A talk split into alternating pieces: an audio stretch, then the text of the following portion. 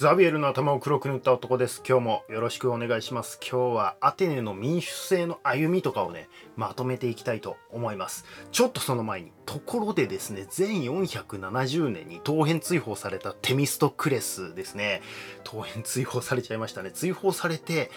落ち延びた先、どこだかわかりますか？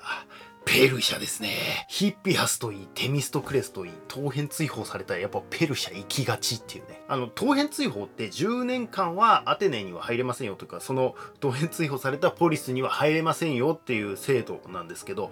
まあそれだけでですね、逆に言うと財産とか没収されたりするようなわけじゃないんですよ。なのでね、あの、テミストクレスは追放されてからなんか1年間の間でですね、語学学習をあの必死にやって、で、そこに時間を費やしてですね、ペルシャ語を習得するんですよ。で、その上でアルタクセルクセス一世に直接ね、えー、ペルシャに行って会いに行くんですね。で、テミストクレスはね、もちろんペルシャでも有名人ですからね、アテネの当編追放がどんなものかっていうのはペルシャ自身も知ってますからね、えー、ペルシャは当然テミストクレスを艦隊しますよね。要はあのね、ペルシャ戦争で大活躍した超有名なテミストクレスが今はアテネからね、こう敵視されてるということはペルシャ型に引き入れるチャンスだと思ったわけですよね。もちろんその有能な将軍は欲しいですよね、ペルシャもね。で、ペルシャは基本的に逆らわなければ寛容なあ帝国でしたからね。でもこれもね、クセルクセス一世が生きてたらこうはならなかった気もしますけどね。まあ勝手な想像ですけど、アルタクセルクセス一世がこう政治にあんまり興味ない人間だったし、そう、テミストクレスに対してはね、あの直接的な恨みとかないわけじゃないですか。クレクセルクセス一世だったらね、直接やられてるわけですからね、えー、恨みが満点なわけですからね、こうはならなかったんじゃないかな、みたいなね。で、テミストクレスはね、小アジアのマグネシアっていう都市の長官を任じられて、えー、ついにですね、アテネには帰らずに、えー、そこで仕事を全うしたみたいですね。マグネシアっていうのは、まあ、ミレトスとかの近くですね、小アジア側のミレトスとかの近くの都市になります。で、アルタクセルクセス一世の時代はペルシャも平和で文化が花開いた時代だったですからね、戦争や清掃に明け暮れた半生からテミストクレス身を引いてね、平和に暮らしたんですかね。知らないですけど、そうだといいですね。ところでスパルタ。大地震の後アテネを追い返しちゃったスパルタね。どうなったのか。結局自分たちの力だけで兵糧隊の反乱ねじ伏せるっていうね。いらなかったじゃねえかアテネっていう。やっぱキモンかわいそすぎますよね。さあキモンも当編追放された。今度はアテネね。戻ります。クーデターまがいの方法で政権を奪ったペリクレス。そこから民主的な政策をどんどん推し進めた結果32年間アテネのトップはなんかずっとペリクレスになってるっていうことを言いました。ソ連崩壊したと思ったけど大統領ずっとプーチンじゃないみたいな状態になるわけですよ。ゴルバチョフの方がよっぽど民主的だったんじゃないのみたいな。エリツィンどこ行ったみたいな感じになるわけですよ。でペリクレスの時代にアテネの民主制は完成したと言われていますがちょっとここでですねあのアテネの民主制の歩みを今一度整理したいと。思います。なんか指導者の名前とかもみんな似たような響きが多いじゃないですか、ギリシャ人って分かりにくいんで、まあ、この辺も含めて整理していきたいなと思います。時は暗黒時代まで戻ります。まあ、この辺はざっといきますね。吹き荒れる海の民アタックと大混乱。みんなで身を守るために小高い丘にアクロポリス最終防衛施設を作って集まって住むようになったんでしたよね。で、アテネの場合は最初はまあ王政だったんですけど、まあ後に貴族が活躍して、この貴族を中心として、えー、四部族制っていうのを作っていて、囚従っていうのをあのみんなで集まって住むようになりました。これがまあアテネの起源なわけですよ。貴族制ですね。で、貴族の中で政治を行うもの、執政官とも言いますけど、アルコンですね。アルコンと言います。えー、行政も立法も司法もアルコンがやってたわけですね。アルコンも最初の頃はね、えー、3人で、えー、まあ、死ぬまで終身制だったんですけど、まあ多分最初の頃のね、あのトップの貴族だったんでしょうね。で、徐々にこれが9人になっ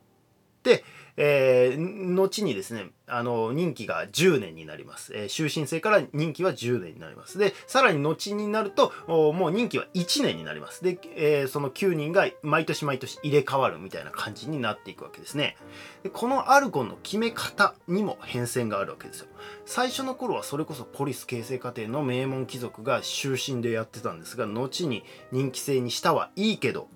まだまだこの頃はね、ポリスが大きく豊かになる前なので、学がある人、まあ、そもそも文字が読める人とかも限られてたわけですよ。人材に限りがある。アルコンの任期が終わったからって、それで隠居生活とかされると困るんですよ。なので、アルコンの任期が満了した人たちにも仕事をさせます。それがアレオパゴス評議会というやつですね。まあ、アレオパゴスの丘っていうのがですね、まあ、アクロポリスのですね、まあ、隣ぐらいにですね、そのアレオパゴスの丘っていうのがあって、まあ、そこに評議会を置いてたっていうわけですね。もう隠居して盆栽いじってたんじゃがーって言ってもダメです。あなたたちはアルコンという貴重な経験をしている方々ですからね、死ぬまで働いてもらいますよみたいな、そんなーみたいな状態なわけですよ。アレオパゴス評議会は終身制です。えー、まあだから定員はないけど死んだら抜けていくわけですね。えー、まあ元老院とか、あの後のローマの元老院とかね、長老会議みたいなイメージに近いですね。まあ、若干違うんですけど。で、アレオパゴス評議会のメンバーの選挙で次の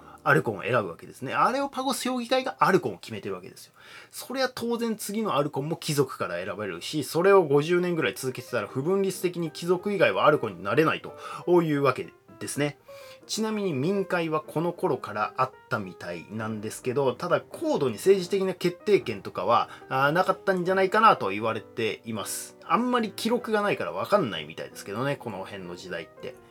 まあ、多分町内会とかね、株主総会とかそのぐらいの感じだったのかなとは思いますね。まあいろいろ決めることはいろいろあるんで話し合いとかはしてるけど、まあ結局高度に政治的なことはアルコンが決めてますよとか、あですね。そんな感じだと思います。で逆にいつから明確にねこう民会が最終決定機関になったのか全ての政治的なことの最終決定機関になったのかっていうのもいまいちよくわかんないですよねなんかぬるっといつの間にかなる感じなんですよまあこうしてですね賢い貴族たちの指導のもと安定的にポリスが成長していくと人口が爆発的に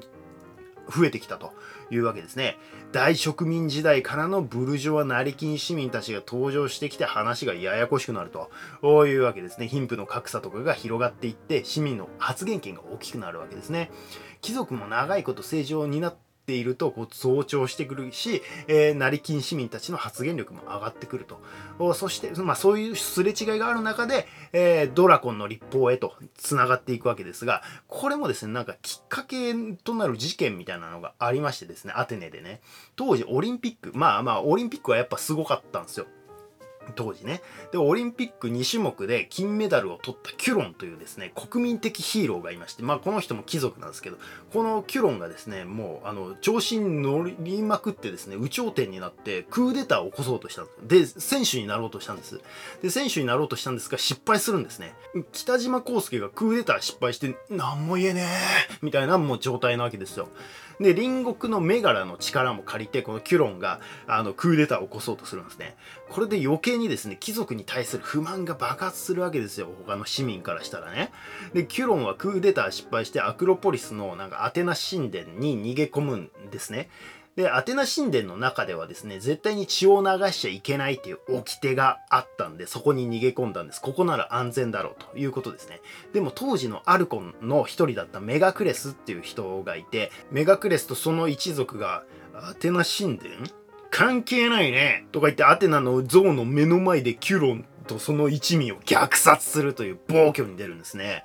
トロイア戦争の時もあったじゃないですか。なんかトロイア王がアキレウスの子供にね、ゼウス心臓の前で殺されるってありましたよね。絶対ダメなやつなんですよ。メガクレスの一族は名門貴族のアルクメオン家ってやつですね。アルクメオン家は例の4部族の一つですね。4部族のトトップの一つですね。で、このキュロン一派大虐殺事件、しかもアテナ心臓の目の前で事件ですね、によってアルクメオン家はですね、呪われた一族ということでですね、結構汚名を着せられるような感じになるんですね。そんな貴族同士の血みどろの争いや横暴を振る貴族の増長なんかがあって、要はまあキュロンが勝手にあのクーデターを起こしたと思ったら絶対やっちゃいけないみたいなことをまた大貴族がそれをやっちゃうみたいなさ、あの、市民からしたら何やってんのあいつらみたいな感じなわけですよ。で、そこで出てきたのがドラコンなわけですね。で、全621年にドラコンの立法につながっていくわけですね。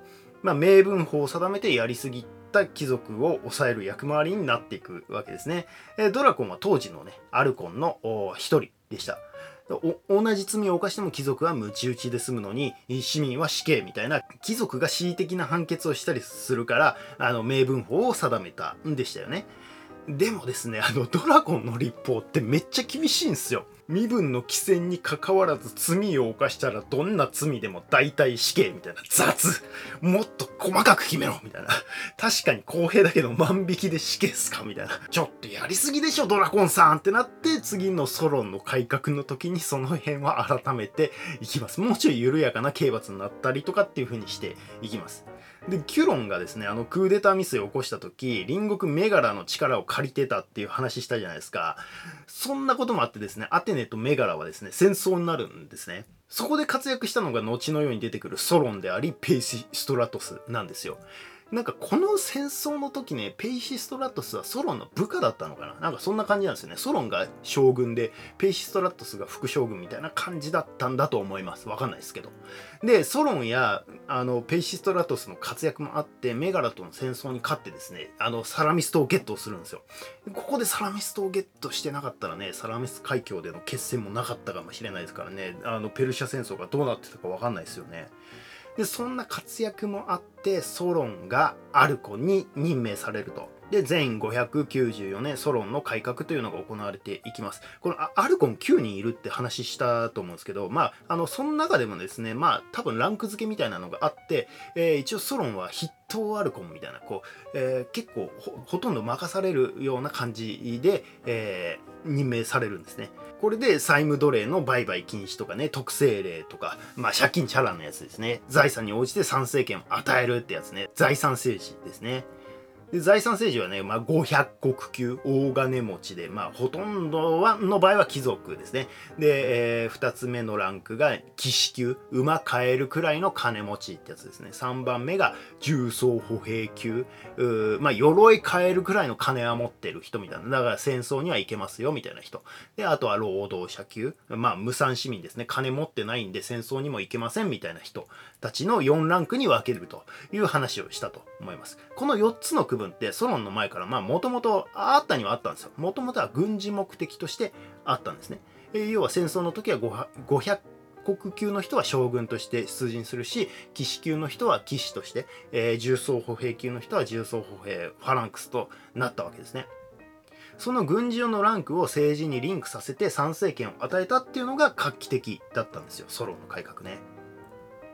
まあ、イメージ的にはですよ。これイメージですよ。だからベースには、あの、元々の4部族性があるわけです。4部族性、1部族、2部族、3部族、4部族っていうのが、まあ、それぞれにあってですね、貴族の血筋をベースにして、えー、まあ、4部族があるわけですよ。その4部族の中で、さっきのランクに応じて参政権の程度を、こう、まあ、濃淡をつけて与えるっていう感じなんですよ。要は、1部族の中の、500国級の人とか騎士級の人とか重装歩兵級の人とか労働者級の人がいるみたいな感じですね。で、えー、500国級はほとんど貴族だけど、まあ一部成金の市民も入ってくるかなみたいな。で、騎士級には、あまあ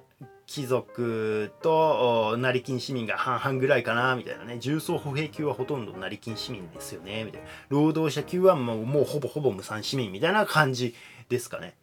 でまあそれがこう4部族にあのそれぞれいるみたいな感じです。でアルコになれるのは500国級のみなので結局ほとんど貴族じゃんみたいなね、えー、ことですね。で騎士級と重装歩兵級は400人評議会っていうのに参加できましたこれ後の500人評議会とはちょっと違う組織みたいなんであの、まあ、400人評議会っていうのをここで作ってるんですねこの400人評議会がね、何していた機関なのか よくわかんないんですよ。なんかいろいろ本読んだんですけど、本によっては後の500人評議会と同じような民間にかける前の議案をね、戦議して、えー、こう検討しておく機関みたいなことが書いてある本もあるんですけど、この頃の民会がですね、最終決定機関だったともちょっと思えないんですよ。なので、アルコンの補佐をするような行政行する機関だったんじゃないかなと思います。いわゆる役人みたいな立場だったんじゃないかなと思ってます。はい。今で言うと市長がアルコンで、市役所職員が400人評議会で一応民会という名の市議会があるけどまあただこう市民が意見を言う場所みたいな意見が意見を上げることはできるけどそれを取り上げるかどうかはまああのそれはアルコンとかね400人評議会で考えますよみたいな感じだったのかなと思ってってます。はい、でもソロンの改革の時にですね、えー、民衆裁判所っていうのも合わせて作ってるんでこれで役人を訴えたりするようになったんですよ。あそれが可能になったんですね。だから民会に、まあ、正式な最終決定権があるわけじゃないんだけど民会の意見もあのだんだん無視できなくなってくるじゃないですかその弾劾権があるっていうことは。なので徐々に民会の力が強くなっていくみたいなイメージなんでしょうかね。はい。まあ入試とかでここまで聞かれることはないと思うので気にしないでください。ソロンは借金帳消し、債務奴隷売買禁止、えー、財産政治400人評議会を作ったよぐらいで十分だと思います。そんなソロンも嫌われて国外逃亡してですね、また国論が分かれて、えー、例のあの産地派とか平原派とか海岸派の3派に分かれて、党派政治になっていくわけですね。そしてそこにクーデターを起こしたペイシストラトスの登場ですね。僭主制ですね。ペイシストラトスはあのメガラでのね、えー、戦争でも活躍してたのでね、当然人気者なわけですよ、もともと。ペイシストラトスのもと良き時代、黄金期を迎える。この頃の民会がどうだったかとかっていうのはですね全然この辺も記録にないんですよ。本にとかにあんま書いてなくてわかんないんですけど多分民会とかあの元々のこの組織自体はあって、まあ、その上に僭主としてペイシストラトスが乗っかってるっていうだけでいろんなこう民主の意見とかはあの今までのえー、組織としては生きていて動いてたんだと思うんですよね。で民会からの意見とかも聞いてたし、えー、アルコンっていうのもあったし、えー、ただそれをまとめて最終的に決めるのがペイシストラトスだった選手だったっていう感じだと思うんですよね。まあ、あの、ちょっとこの辺正確かどうかわかんないんで、わかる人がいたら教えてください。はい。で、ペイストラトスが反対派貴族を追放して、えー、土地をね、無産市民にも分け与えていくっていう風に言ったじゃないですか。で、無産市民は、あの、ソロンの時にね、特性例とか借金チャラにしてもらったんですけど、でも全然救われてないんですよね、実は。その借金チャラになっても、結局土地はなかったから稼げないし、あの、あの、マイナスだった帳簿が0円になったけど、あの、元でありませんみたいな状況。また借金しようとしてもね、当然また特性例とかやられたらたまったもんじゃないんで貸してくれないわけですよ。もうダメだ、身売りするしかないと思っても、もう債務奴隷が禁止されてるんで、もう死ぬしかないみたいな状態だったんですよね。あの、無産市民からしたらね。そこにペイシストラトスが現れて、土地くれるっていうんだから、もう神としか言いようがないですよね。そんな神のようなペイストラトスも死んで息子たちが継ぐと。ヒッピアスとヒッパルコスですね。最初は良かったけど、えー、ヒッパルコスのなんか恋のもつれで、えー、死んでしまうとヒッピアスによる恐怖政治が始まると。で、打倒ヒッピアスを掲げて立ち上がったのがペイストラトスに追い出された貴族であるクレイステネスですね。実はですね、このクレイステネスはアルクメオン家なんですね。さっきやったあの、呪われた一族ってやつですね。この後もアルクメオン家の人はね、ちょいちょい出てきますからね。呪われてるけどやっぱり優秀で頼らざるを得ないみたいなあの呪われてるからこそ逆に名前知らない人いないみたいな感じだと思うんですよねなんかホリエモンって捕まった後もやっぱすごいよねみたいなアンチも多いけどみたいな感じだなのかなと思いますね。でクレイスネスはこの頃ギリシャ最強のスパルタを頼りというかねあの騙してですねデルフォイの信託であの騙してですねヒッピアスを追放するというのをやりましたよね。そこからクレイステンスによる徹底的な改革が始まると。もう明治維新張りの大改革をやってのけるわけですね。四部族制の解体ですよ。十部族制十,、まあ、十部族制というか実質的には十地区制ですね。もうあの血縁に関係なく地区に分けていくみたいな話をしたと思います。十地区制、十部族制の導入をしていくというわけですね。自らがね、アルクメオン家という名家中の名家の生まれであれありながら四部族制を解体するわけですからね。なんかもうすごい明治神っぽいですよね。まあ、アルクメオン家の汚名を見えにくくするみたいなニュアンス、意味合いもあった気もしますけどね。わかんないですけど。それに前も言ったけどあのクレイステネスは決して自身が自分自身が民主化の機種で民主的な思想の持ち主だったわけじゃなくて不安定な時代に民主的なアジェンダを掲げて、えー、支持基盤を盤石にするっていう目的があったからこれを多分やったんだと思います。で、さっきも言った500人評議会の導入ですね。400人から500人になっただけじゃんって感じですけど、まあ実質、あの、多分500人評議会の方がいろいろ検討する事項とかは多いと思います。でそして今後の民会の殿下の宝刀となる当編追放制度を作るわけですね。これでもう民会めっちゃ力を得るわけですよ。クレイステンスの頃になると明らかに民会が最終決定機関になってきてるっていう感じです。この辺でぬるっともう民会があのトップになるみたいな感じなんですよね。で構造としては市議会としての民会があってし、えーと、執行機関兼選議権を持った500人評議会。あの市政に例えると、ま、なんか前国政に例えたんですけど市政あの市役所とかねそういうのに例えるとですね、えー、市役所の職員兼各種委員会の委員みたいなのがあ500人評議会ですねで。500人評議会の委員は、委員というか評議委員は、10部族制の各部族の中から、えー、まあ、10部族あるんで、えー、それぞれ50人ずつ出すんですね。で、えー、それで500人の評議会を作るという感じです。えまあ、その選ぶっていうのは選挙で選んできます。はい。それぞれの部族ごとに選挙で50人ずつ選んできて500人評議会を作るという感じですね。あと軍事組織の将軍もありまして、まあ、将軍っていうのは計10名いたんですけどそれも10部族の中から1人ずつですねそれぞれ選んで10人の将軍というのを選んでくるという感じですね。ここまですごいなんか民主的な組織になったって感じじゃないですか。民会もすごいあの権力も持ってきたしみたいな感じじゃないですか。でもですね実は市長としてアルコンがまあ9人いるって話したと思うんですけど相変わらずこのアルコンの選出はアレオパゴス評議会が行ってました。なので市長を選ぶのは結局アレオパゴス評議会っていうそのアルコンの OB たちが選んでるわけですよ。民会が選んでるわけじゃないです。民会とかその 重部族制の重部族の中から選ばれるみたいな感じじゃないですよ。あれをパゴス評議会 OB たちが選んでるんですよ。この上部構造は実はあんまり変わってないんですよね。もちろん当編追放制度があるので下手な政策は打てなくなってますけどね。そういう意味ではね緊張関係はあるっていう感じですよね。そして始まるペルシャ戦争ですね。前490年マラトンの戦い勝利。ミルティアディス！ミルティアディス！ファランクスファーランクスファーランクス重装歩兵の活躍でますます市民の権利意識が高まるというわけですね。あの、ソロンのランク分けっていうのは、あの、この頃もまだ生きてますね。まあ、この後もずっと生きてるんですよ。このランク分け自体はね。でそのソロンのランク分けで、えー、いうところの上から3番目の人たちの権利が高まったわけです。重装歩兵級の権利が高まったと。いうわけですね。しかし、ミルティアディスはパロス島の攻略に失敗して罰金刑を受ける。そして死ぬというわけですね。そこからは当編追放の嵐が吹き荒れて、えー、もうなんかすごい乱れに乱れるって話をしたじゃないですか。で、そこに冷や水ぶっかけて出てきたのがテミストクレスですね。全480年サラミスの海戦テミストクレスの指揮のもとギリシャの男たちが船を漕いで漕いで漕ぎまくって掴んだ勝利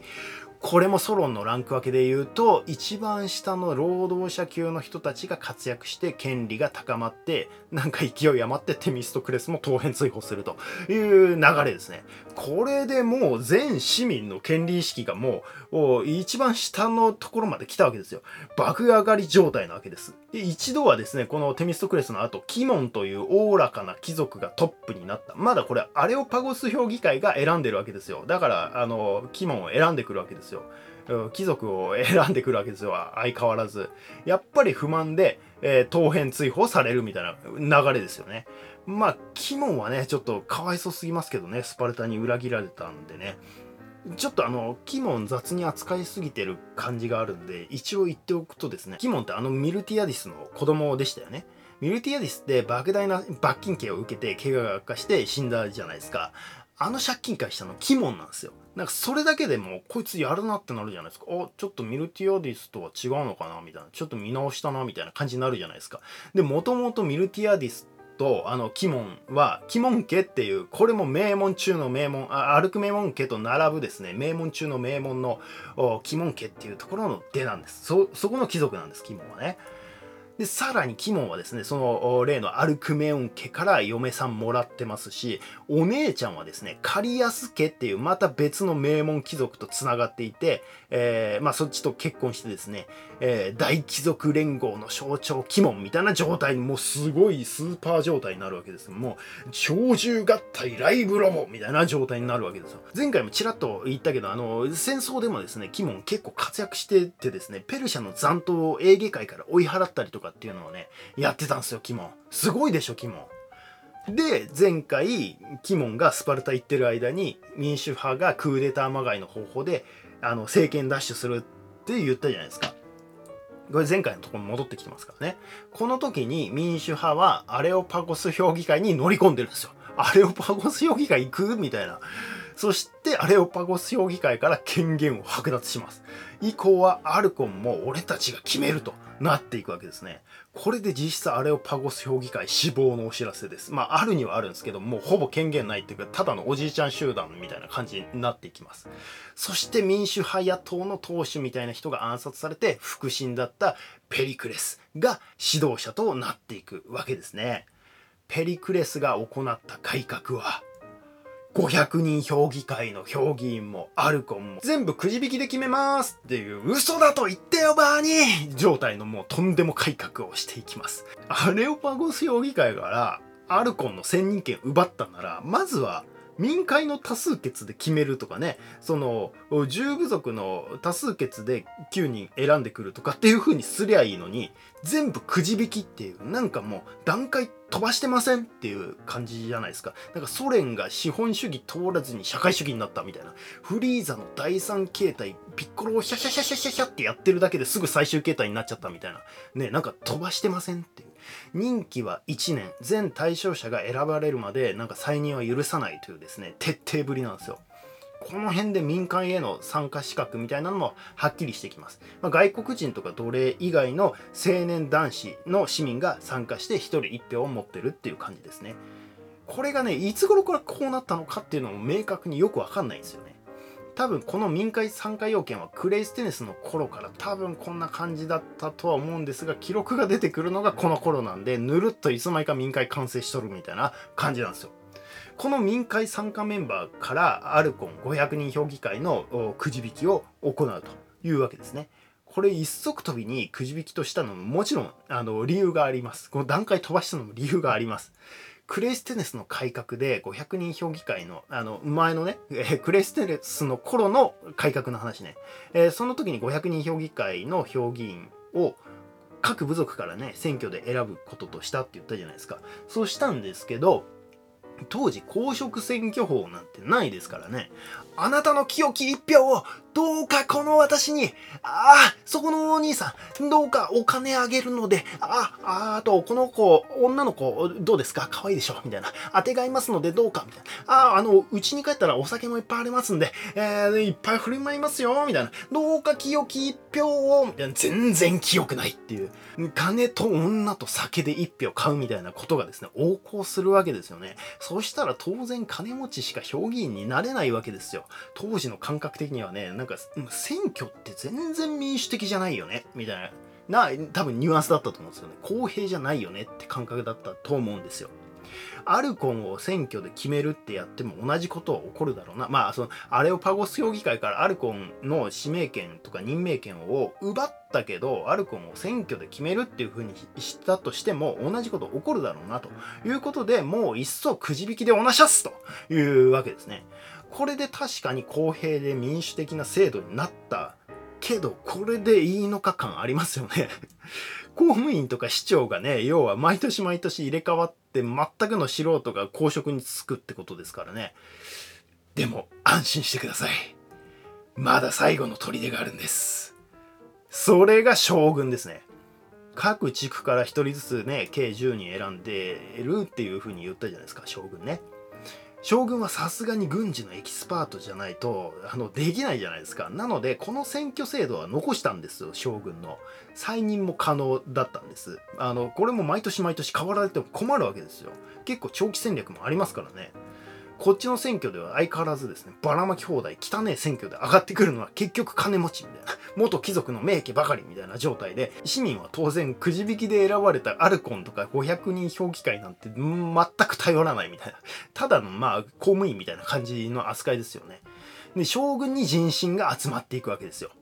その選挙で毎年毎年選ばれるものが現れる。それがペリクレス。ペリクレスはクーデター気味に政権奪ってから自らルール変更して、えー、将軍に立候補しては再任するっていうのを繰り返して将軍の座につき続けてですね実質的に指導的立場に立ち続けたというわけですね、